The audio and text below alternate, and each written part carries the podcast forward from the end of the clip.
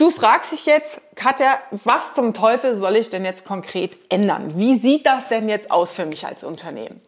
In dieser Folge erfährst du anhand eines konkreten Fallbeispiels, was für dich zu tun ist als Unternehmer, um zukunftsfähig zu sein mit deinem Geschäftsmodell. Unternehmerfreiheit. Der Business Talk mit Prozessexpertin Nummer 1, Katja Holzei. Mehr PS für dein Unternehmen. Wenn wir darüber sprechen, dass du als Unternehmer gefragt bist, in diesen Krisenzeiten, Inflationszeiten dein Geschäftsmodell zu hinterfragen und neu aufzustellen. Was bedeutet das? Ich gehe mal ein Fallbeispiel mit dir durch. Gehen wir mal davon aus, du bist Bauunternehmer, baust Häuser oder bist im Baugewerbe unterwegs. Das ist ein äh, sehr gut nachvollziehbares Fallbeispiel für viele andere Unternehmen auch, sehr gut adaptierbar. Und was ist da das größte Problem?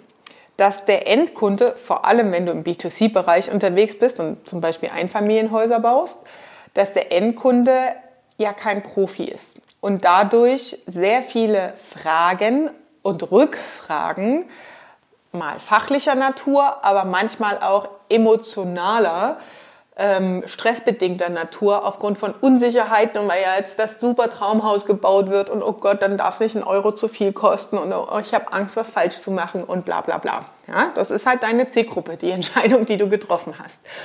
Das heißt, dein Wertschöpfungsprozess, dein Cashflow-Prozess ist geprägt von Störungen, die von außen aus Kundenseite reinkommen, weil ständig nachgefasst, getrackt wird, was ist jetzt damit und wie, wie, mit der Bemusterung haben wir da nicht alles ausgeführt.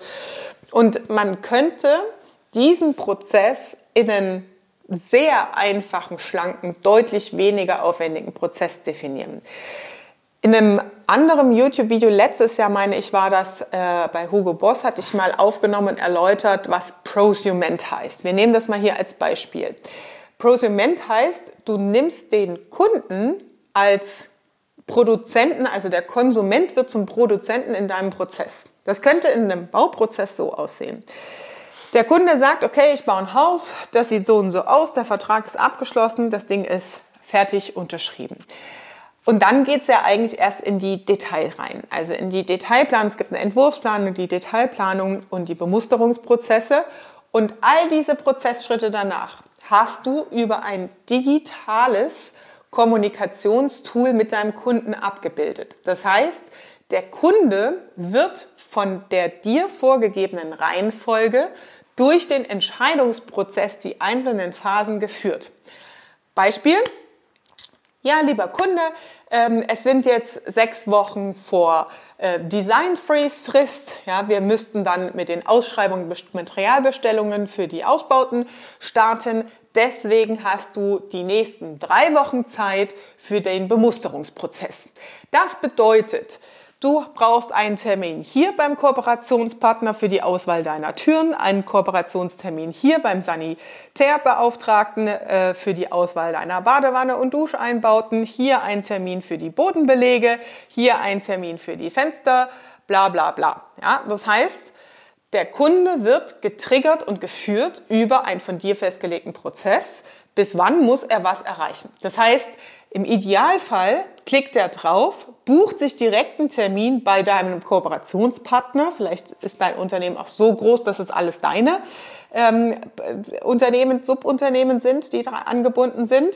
Und ähm, der Kunde wird dann getriggert mit Remindern, wenn er den Termin nicht ausgefüllt hat, wenn er nicht drauf geklickt hat, wenn er nicht bestätigt hat und hochgeladen hat, was er denn jetzt unterschrieben hat. Das heißt, der Kunde kriegt einen Impuls, er muss sich drum kümmern, hat einen Termin beim Kooperationspartner vereinbart, unterschreibt dort was, hat einen Bemusterungszettel, den er ausfüllt und unterschreibt, was er haben will, lädt das Dokument hoch und du hast als Symbol dann ein grünes Häkchen, ist erledigt. Und das geht dann in den Bestellprozess weiter. Das heißt, ich meine, stell dir das mal vor, wie geil wäre das? Dein Telefon steht still, du brauchst keine Rezeptionsdame mehr, weil ständig irgendeiner anruft, oh, ich habe jetzt das vergessen und ich weiß jetzt da wieder nicht, wie das war und ich weiß nicht, wo die Unterlagen sind und dann karst du da ewig hinterher, alles wird per E-Mail verschickt, schlimmstenfalls noch über personalisierte E-Mail-Postfächer einzelner Mitarbeiter, die dann auch mal im Urlaub sind. Das heißt, du hast ständig wenn du dich nicht mit solchen zukunftsfähigen Geschäftsmodellen auseinandersetzt, Irritationen, Zeitfresser und Geldfresser in deinen Abläufen, die dich deine Marge kosten. Ja? Also, Voraussetzung ist natürlich, wenn du sowas aufbaust, dass du die Standards, die notwendig sind in diesen einzelnen Phasen, definiert hast im Vorfeld. Das ist ja das, was wir mit unseren Kunden machen. Solche Prozesse glasklar, Schritt für Schritt, für jedes einzelne Geschäftsmodell runter zu deklinieren, damit du am Ende, wenn du sowas digitalisieren willst, sagen kannst, lieber Kunde, da ist das Dropdown-Menü und da ist deine Checkliste mit zehn Punkten, die du jetzt abarbeitest. Ja, da sind die Fristen, bis dann und dann brauchen wir das. Da kommt ein roter Reminder, wenn der Kunde nicht reagiert. Und dann gibt es eine Eskalationsebene, wo ein Mitarbeiter dann beim Kunden mal anruft und fragt, ja, leben Sie eigentlich noch oder warum kriege ich hier keine Rückmeldung von Ihnen? Ja, das heißt, du musst immer zuerst den Prozess und alle Checklisten und Standards Schritt für Schritt definiert haben, bevor du so einen zum Beispiel digital abbildest. Und warum ist sowas jetzt in Zeiten von Inflationen so dringend und wichtig für dich? Das eine ist natürlich der Markt, die Marktveränderung, der Trend. Das heißt, der Mitarbeiter, ähm, nee, das heißt der Kunde, nicht der Mitarbeiter, der ist ja dahin verwöhnt und bereits trainiert über sämtliche Plattformen und Apps, die es inzwischen gibt, selbst als sogenannter Prosument zu handeln. Ob das Apple ist, wo du in deinen Wareneinkauf dir Sachen guckst und jederzeit wieder stornieren kannst, ob das ein Netflix-Abo ist, das du so und so gestalten kannst, wo deine persönlichen Favoriten und dein persönliches Watch-Profil hinterlegt ist, ob das Amazon ist oder eBay, wo du halt in die Prozesskette der einzelnen ähm, Bestellungen entsprechend eingreifen kannst, bei der DHL sagst, leg das Ding beim Nachbar ab, ich bin nicht da. Das sind ja alles Dinge, plus, ja, durch den Lockdown kam natürlich dieses ganze Thema mit Lieferando und Essensbestellungen. Ja, das heißt, auch da ist der Kunde ja komplett hintrainiert worden mit, ah, jetzt bestelle ich was, jetzt wird was abgebucht und jetzt ist der Fahrradfahrer unterwegs und bringt meine Pizza. Ja, du kannst das ja sehen, was jetzt gerade passiert in diesem Prozess zum Teil. Ja, das heißt, der Kunde, dein Endkunde, ist total daran gewöhnt und je länger du brauchst, wenn du im Endkundengeschäft unterwegs bist, diesen Change-Prozess, der in der Gesellschaft schon als akzeptiert, etabliert und normal wahrgenommen wird, nicht schaffst anzuknüpfen, schießt du dich automatisch ins Aus. Also ich gebe dir noch als Unternehmer, bleiben wir mal im Baubereich, höchstens drei bis fünf Jahre, wo du keine aktiven Kundenstornos hast mit dieser Begründung. Man merkt das heutzutage schon oft bei, bei Ärzten zum Beispiel, ja, digitale Terminvereinbarungen und solche Dinge, wo muss mal hinhören, wirklich auch im Privaten. Mach mal eine Grillparty und frag mal die Leute, wo die alteingesessene Begegnung hatten mit in ihrem Alltag ja, der Arzttermin und so, da musst du da ständig anrufen und es wäre doch viel besser, wenn ich da auf die Homepage klicke und da was ausmachen kann, ja. Und guck einfach mal in deinem privaten Umfeld, wen du so kennst, wo ist da eigentlich schon diese Erwartungshaltung da am Endkunden, dass das alles digital abbildbar ist. Ja, die haben ja nicht mal eine Homepage, ja. Solche Sachen fallen dann mal so ganz nebenbei. Und das ist wichtig für dich zu erkennen, dass die Gesellschaft und der Markt sich halt so krass verändert, dass am Ende auch deine Kunden spätestens in drei bis fünf Jahren sagen, nee, also da kann ich ja nicht hingehen, da muss ich ja ständig anrufen und dann ist der Ansprechpartner nicht da und äh, da, da ist keine Erreichbarkeit, da kann ich ja gar nichts eintippen und so, weil erwartet wird, dass du so einen digitalen Prozess hast. Ja, das heißt, es ist zum einen gut, jetzt natürlich Inflationszeiten Investitionen aufzunehmen, Kredite aufzunehmen, weil Schulden werden, ne, die eliminieren sich in Zeiten von Inflation von selbst. Das ist ganz praktisch. Und dann in solche digitalen Prozesse, in digitale Anwendungsmöglichkeiten zu investieren. Ja, und dann halt natürlich zu gucken, wie sieht mein Prozess denn eigentlich aus? Das ist ein Je nachdem, wie groß das Unternehmen ist, ein größeres oder ein kleineres Unterfangen, man kann das auch schrittweise machen. Da gibt es sehr unterschiedliche Vorgehensmodelle, wie man sowas seinem Team beibringt, wie man das Team mitnimmt auf dieser Reise, weil die müssen diesen Prozess ja auch leben und bedienen letztendlich.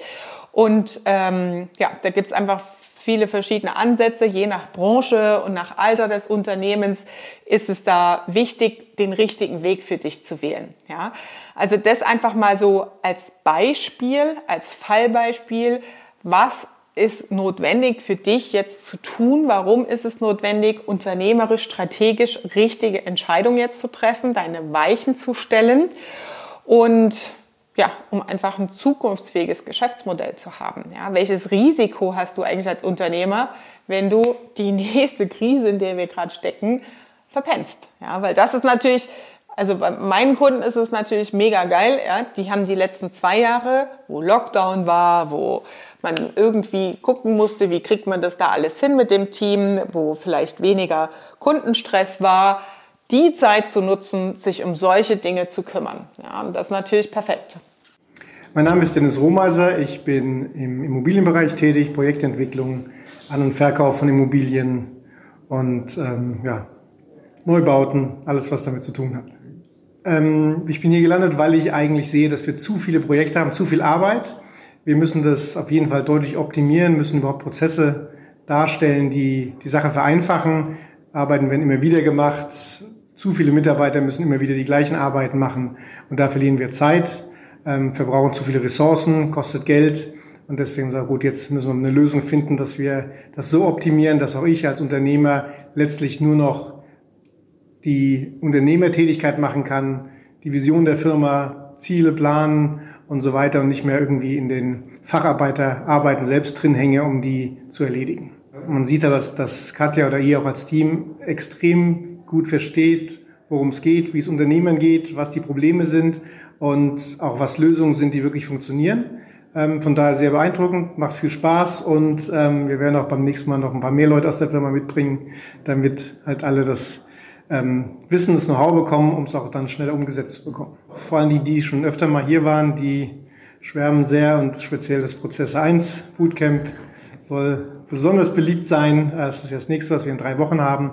Aber man sieht halt, dass viele Unternehmer das gleiche Problem haben. Die wissen nicht, wie optimiere ich die ganzen Sachen, wie ähm, verschlanke ich die Prozesse, wie kann ich effektiver arbeiten. Also das ist halt ein klassisches Problem und da sind wir froh, dass wir es gefunden haben, aber auch froh, äh, mit anderen so ein bisschen auszutauschen, weil die auch Erfahrung gesammelt haben, das uns wieder hilft. Wir haben vielleicht ein paar Erfahrungen, die denen hilft. Also ist natürlich auch so ein Netzwerk, was dann allen auch insgesamt weiterhilft. Und man merkt, dass Katja wirklich Erfahrung gesammelt hat und nicht nur sehr theoretisch redet, sondern auch wirklich weiß, wovon sie spricht. Und deswegen fühlen wir uns hier sehr gut aufgehoben. Das war Unternehmerfreiheit. Der Business Talk mit Prozessexpertin Nummer 1, Katja Holzhey. Du willst keine Folge mehr verpassen, um dein Unternehmen mit PS auf die Straße zu bringen? Dann abonniere jetzt den Podcast und folge Katja auf Instagram.